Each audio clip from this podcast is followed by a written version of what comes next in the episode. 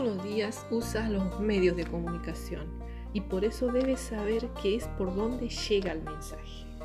A ver, Daniela, si la seño se quiere comunicar con vos, ¿será que se pone a escribir en un papel, luego lo coloca en un sobre y te lo envía por remis o correo? No, ¿verdad? Hay otro medio de comunicación que hace que el mensaje llegue en el momento y es el celular.